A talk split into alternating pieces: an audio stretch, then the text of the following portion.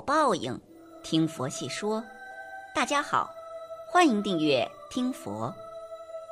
丧葬文化是中国传统文化之一，指的是一个人在去世后，亲朋好友为他展开的一系列终极关怀，主要包括报丧、吊唁、哭丧、入殓、戴孝、下葬、祭祀等。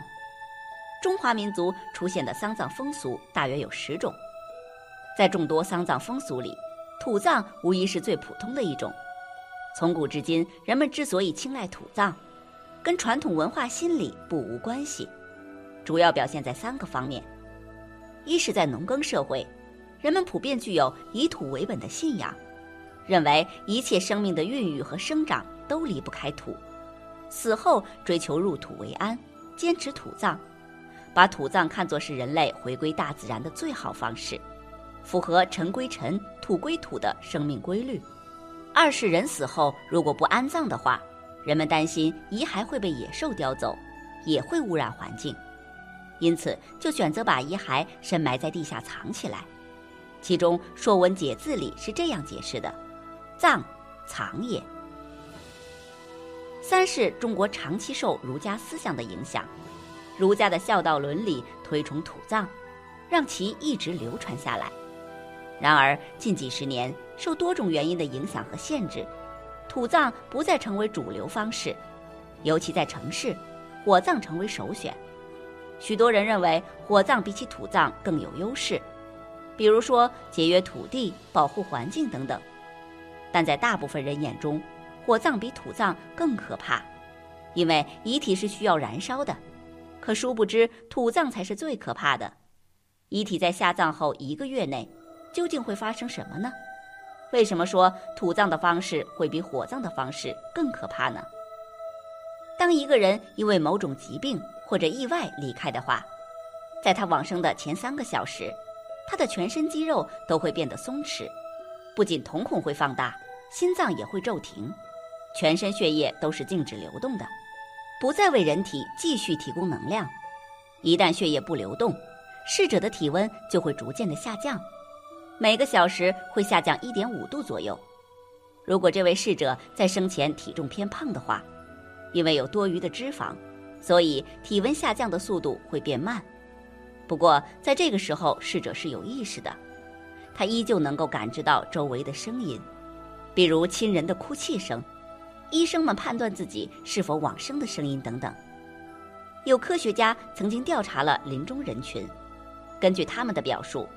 当人在往生过程中，大脑中是有一些思想过程的，此时的他会感觉到自己已经是往生的状态，因为自己的身体是根本无法动弹的，但是大脑却丝毫没有停止活动，所以这些人会有意识，能听到外面的声音，了解到周围的动态。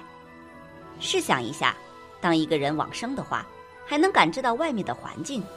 在这种情况下，将它进行土葬的话，对于逝者而言是极其恐怖和痛苦的。当逝者在往生不久后，就会被家人穿上寿衣，然后装入木棺中。如果说家属选择了土葬方式的话，在往生者离开的当天就土葬，那么在不同时间段内，往生者的遗体就会发生不同的变化。其中，地下的温度环境对往生者身体影响很大。一旦温度环境适合身体内的变化，那么细菌就会快速的分解，体内那些有害气体会不断的增多，无法排出后，遗体就会发生膨胀，就像是一个很大的气球。在这种情况下，还会发出腐臭的味道，就算戴上三四个口罩，估计也会被熏晕。大概过了三四天，这个时候很多微生物都会繁殖出来。因为土葬已经是封闭的状态，所以埋在地下、高度腐烂的味道是根本不会闻到的。所以这也是为何在很多偏远农村地区会急需进行土葬，因为逝者下葬的时间越长，越容易散发出腐蚀的味道。与火葬相比，虽然逝者也会感知到自己往生，感受到周围环境的变化，充满恐惧感，但那都只是一瞬间而已。因为火葬的过程很短，这个过程中的痛苦似乎比土葬更少一些。而与火葬相比，土葬更浪费资源，因此中国推行的是火葬制度。在很多偏远的农村地区，一座座山头中都会排列着一列列的坟头。也正是因为这些土葬占用了大量的土地资源，导致农民的耕地越来越少。再加上近年来推行的退耕还林的相关举措，所以耕地面积就会减少很多。根据相关的史料记载，土葬的风俗起源于原始社会中，在夏商时期就已经采用了土葬的方式。在很多偏远落后地区，生活在那里的人一直存在着保守的传统思想。入土为安，也正是因为这种传统思想在作祟，导致土葬占用了大量的土地资源。在土葬过程中，家人会把土葬的范围增高，寓意着埋得越深，逝者越安息。如此一来，就容易浪费更多的土地资源。此外，土葬方式还会浪费很多的人力和物力资源，比如打坑就需要很多的人力，一般三米或者两米深的坑。需要至少三四个人，花费半天的时间去挖。不仅如此，购买的木棺也是一种资源的浪费，因为有需求就会有市场。木棺消耗的是森林资源，大量森林遭到破坏也是人为造成的。因此，如今有些人不会选择土葬。除了土葬和火葬这两种殉葬方式以外，还有冰葬。冰葬就是把遗体放入一种特殊的仪器当中，然后在两百度低温的液态氮下进行冷冻，改造人体结构，然后使其变成粉末，成为我们所说的骨灰，然后再装入一个可生物分解的袋子中，埋入浅漠穴中。那些坚硬的骨骼和牙齿不能分解，就会归还给家属。但是与火葬相比，冰葬的价格是比较贵的。是不容易被人接受的。此外，还有树葬。所谓的树葬，就是把遗体骨灰埋藏在树根的下面，让树将骨灰完全的吸收，也就是逝者和树是融为一体的。人类最终的归宿还是大自然。树葬是近年来推行的一种全新的殡葬方式，既满足了人们入土为安的传统观念，也保护了生态环境。不过，虽然树葬方式是优于火葬和土葬的，但它也有不足之处，那就是树葬无法立碑，所需要的土地只有国家无偿提供，一般都是与城市中的森林公园相结合，比如在城市的边缘开垦荒地，在荒地中实施塑造，不仅经济实惠，而且最为环保。土葬的弊端十分明显，但是和土葬相比，火葬也存在着很多的缺陷，相信随着社会的发展，人们不断的接受先进思想，越来越多新的环保殉葬方式会被引入。到了那个时候，希望我们能够摒弃传统的思想，毕竟保护生态环境才尤为重要。哪种殉葬方式保护生态环境，就选哪种，这才是对逝者最大的慰藉。关于葬礼。佛教提倡用火化的方式来处理，圆寂僧侣的遗体就是一种对生活的理念。佛教只重视当下的自在和解脱，它传递的是一种洒脱的生活态度。在处理遗体时，佛弟子还会在旁边助念，实为超度。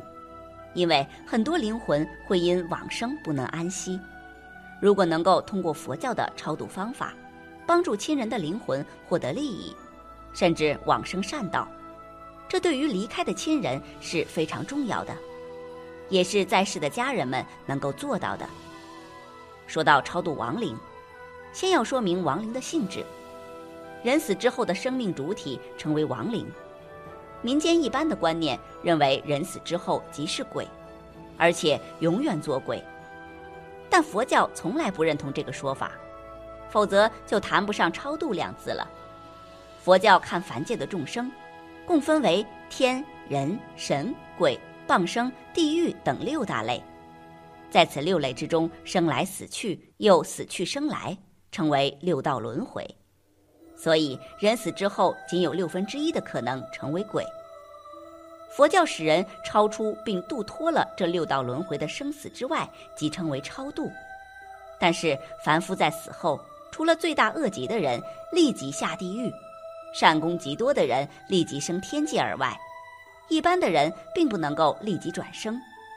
未转生的亡灵却不就是鬼？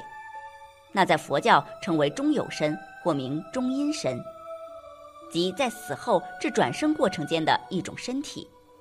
这个中阴身往往就被一般人误称为鬼魂。其实它是一种附着于微少气体而存在的灵智，并不是鬼魂。中阴身的时间通常是四十九日，在这阶段之中，等待转生机缘的成熟。所以人死之后的七个七七之中，亲友们为他做佛事，有很大的效用。若以亡者在生时最心爱的财物供施佛教，救济贫病，并且称这是为了某某亡者超生而做的功德。亡者可以因此而投生到更好的去处，所以佛教主张超度亡灵，最好是在七七七中。如果过了七七之后再做佛事，当然还是有用的，但那只能增加他的福分，却不能改变他一生的类别。本期节目到这里就结束了，想看更多精彩内容，记得订阅点赞，我们下期不见不散。